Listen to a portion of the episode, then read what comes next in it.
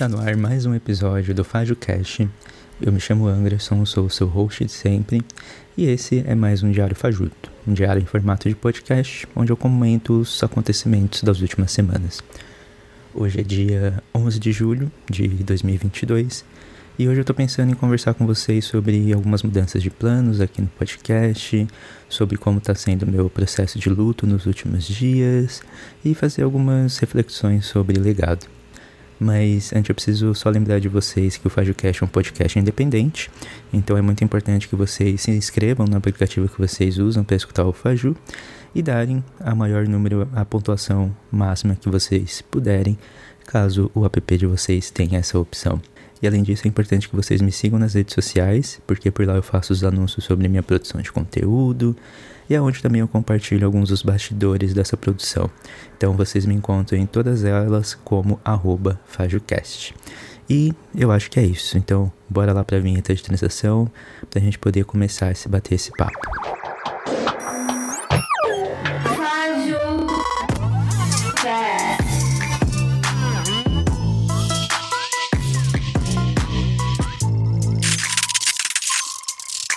Para começar, eu acho que vocês já devem ter notado que nas últimas semanas eu dei uma desaparecida aqui do podcast, do YouTube também, durante o mês de junho.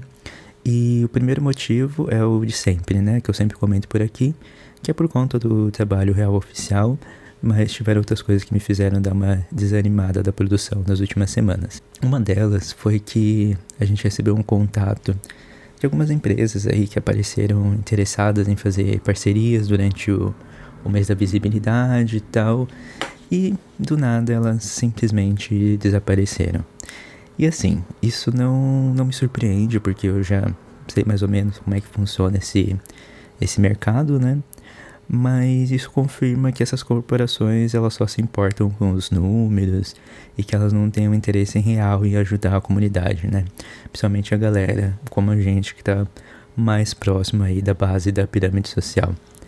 E aliado a isso, acho que uma das coisas que me deixou bem frustrado foi a falta de um retorno ou de um feedback para dizer que a parceria não ia rolar ou alguma coisa assim, né? É, eu acho que isso seria o um mínimo a se fazer, sabe? Então, isso obviamente dá um desânimo, né? Mas não foi assim definitivamente que me fez diminuir a produção aqui, mas isso se somou a todas as outras coisas que estavam acontecendo. E aí, aliado a isso, eu queria deixar uma recomendação de um episódio aqui para vocês que mais ou menos se liga com o que eu tenho comentado sobre, sobre essas empresas, mas só que sobre uma outra perspectiva é, observando a comunidade G, principalmente, né? Que é o episódio da Letícia do Sapa Justa, chamado A Comunidade LGBTQIAP+. Quem escuta as lésbicas, quem escuta lésbicas e como estou cansada. Então fica essa recomendação aí para vocês, pra gente, né, dar um apoio, um suporte aí pra galera que tá produzindo o conteúdo de maneira independente. Outra coisa que eu acho que eu tinha comentado lá na cápsula do tempo desse ano, que eu achava que alguns acontecimentos da vida, né, fora da internet, poderiam é, impactar na minha produção de conteúdo, né, e elas realmente aconteceram, ou melhor, estão acontecendo. E por esse motivo eu decidi suspender a série de episódios do podcast Doc, pelo menos por esse ano, né? É, isso porque eu tenho me sentido bem cansado, não só fisicamente como mentalmente também. E isso atrapalha, né, quando eu tenho que fazer as pesquisas e ter a criatividade para escrever as pautas.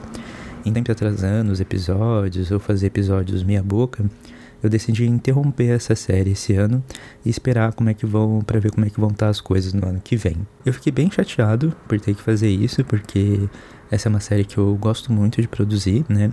Ano passado tive resultados ótimos, né, com o podcast.doc. Foi muito bom conversar com a galera LGBT que produz podcasts e eu fiquei muito muito orgulhoso do conteúdo que eu produzi. E esse ano eu estava muito empolgado para conversar com uma galera que produz podcast lá do Nordeste, né?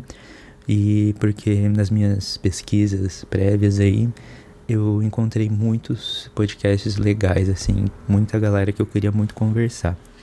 E aí eu queria só explicar para vocês um pouquinho como é que funciona o processo de produção dos episódios, só para vocês entenderem mais ou menos como é que é essa dinâmica. Então, geralmente no início do ano, eu meio que pré-seleciono nove podcasts que vão desde podcasts com menos de um ano de produção até aqueles que têm mais de três, quatro anos de produção. Isso vocês já sabem, né? Porque eu já falei em episódios anteriores aqui. Só que aí, no início do, durante o ano, né, eu tenho que escutar o máximo possível de episódios desses podcasts pré-selecionados para entender como é que funciona a, a produção né, de podcast deles, quais são os assuntos que eles tratam e por aí vai. Né? Isso aí facilita para mim na construção das pautas para as entrevistas, porque fica mais fácil ter ganchos e ideias para as perguntas que eu pretendo fazer para os convidados. E depois aí vem a parte de fazer os convites, né? E uma das coisas mais difíceis de, de conciliar é conciliar, conciliar as agendas, né? Por causa dos meus, dos meus horários limitados e por conta também do, do fuso horário que acaba trabalhando, atrapalhando um pouco. E uma das táticas que eu usei que funcionou muito bem no ano passado foi gravar tipo uns três episódios com antecedências, com antecedência, e o que não aconteceu esse ano, né? Justamente por conta dos meus horários de trabalho e, né, e dessas questões que eu já citei anteriormente que estavam dificultando a, a agenda. E outra mudança de planos desse ano foi um episódio especial do Dia das Mães que eu já tô querendo fazer há muito tempo, né? Sendo a minha mãe como uma das principais convidadas.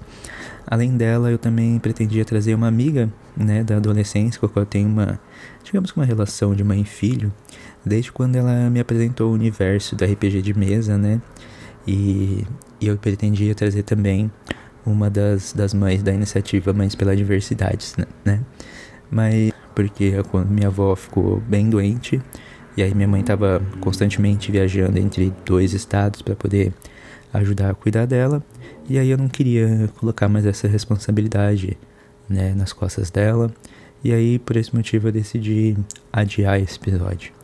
Quem sabe aí no, no futuro. E a situação da minha avó também foi algo que me deixou bastante desanimado sabe por conta da, da, da preocupação né e por não conseguir fazer muita coisa assim, por por estar tá longe, né? Por estar tá vivendo em outro país. E mais recentemente, né, quando eu estava me preparando aí para o meu retorno de produção de conteúdo aqui do podcast, a minha avó faleceu. E agora eu tô passando por esse processo de luto, né, que meio que não me pegou de surpresa, mas tem sido meio estranho, digamos assim. E acho que a última vez que um parente próximo a mim faleceu foi há muito tempo atrás, assim, e não tem como comparar com o que eu tenho sentido nos últimos dias, né? E inclusive uma das coisas que eu tava pensando esses dias, envelhecer, né, e começar é meio que começar a ter que lidar com, com o luto, né, de diversas maneiras, porque no final tá todo mundo envelhecendo, né? Cada vez mais a morte vai fazendo parte da nossa vida. E, e eu fiquei pensando muito nisso, assim, principalmente depois de uma videochamada que eu fiz com as pessoas da minha família e tal. Inclusive, isso me trouxe várias lembranças da infância, da adolescência, até agora da vida adulta também. E reviver essas lembranças foi muito, foi muito gostoso ao mesmo tempo que doloroso, né? Afinal, ela não, não tá mais aqui. E uma das coisas, uma mensagem que eu recebi esses dias, né? Que eu escutei nesses dias de luto foi uma mensagem que disseram que aqui a gente tá. Aqui a gente tá, sei lá, de um jeito estranho. e isso definiu e ainda define como que eu tô me sentindo.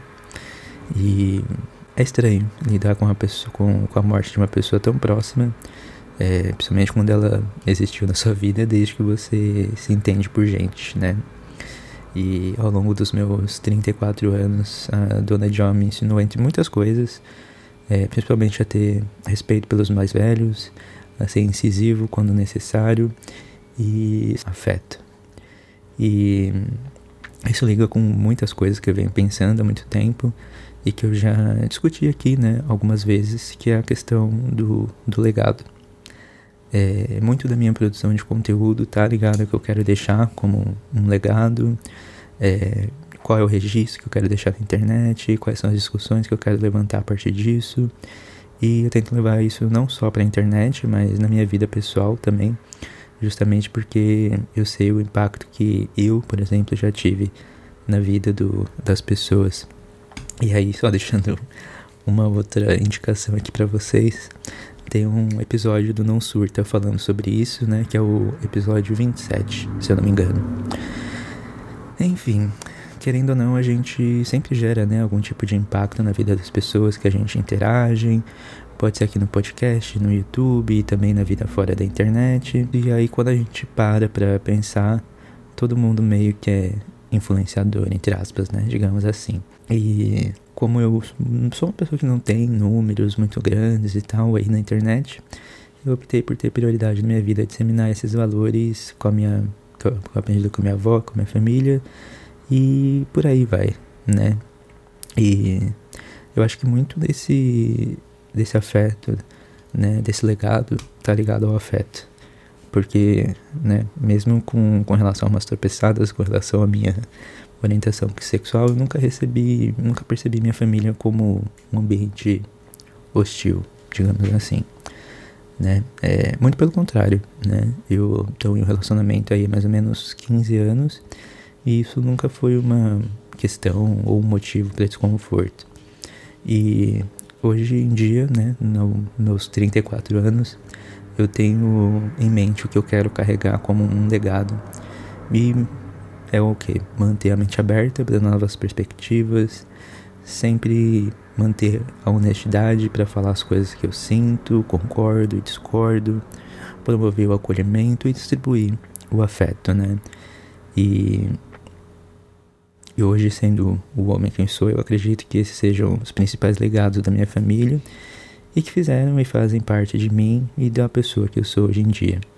E para mim, grande parte disso vem da minha avó, do meu avô, e eu vejo muito deles em mim, né, nas minhas primas, nos seus nos filhos dela, e eu tenho muito orgulho de ver esse esse legado se perpetuando.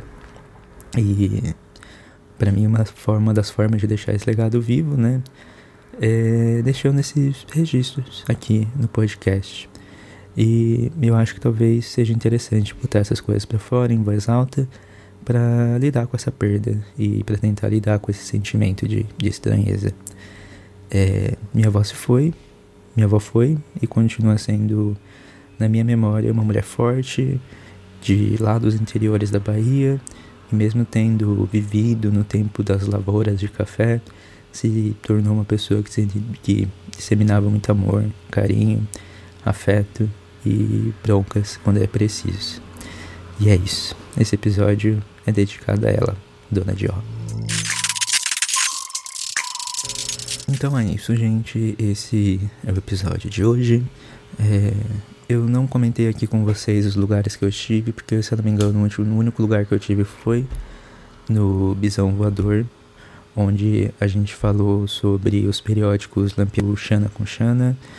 É, recomendo muito esse episódio, né, para vocês, porque conta um pouco da nossa história como comunidade LGBT. E é isso. Não se esqueçam então, né, como já disse lá no começo, de me seguir nas redes sociais. Vocês me encontram em todas elas como arroba FajoCast. E uma outra coisa, uma outra mudança que eu esqueci de comentar aqui é que provavelmente o FajoCast vai entrar numa, num ritmo meio irregular de lançamento de episódios, né? Por conta de várias coisas que têm acontecido. Então, espero que vocês compreendam e continuem aqui me acompanhando. Beleza? Então é isso, galera. Um abração para todo mundo e a gente se vê por aí. Tchau, tchau. É isso. Partir, ontem. Este podcast faz parte do movimento LGBT Podcasters. Conheça outros podcasts através da hashtag LGBT Podcasters ou do site www.lgbtpodcasters.com.br.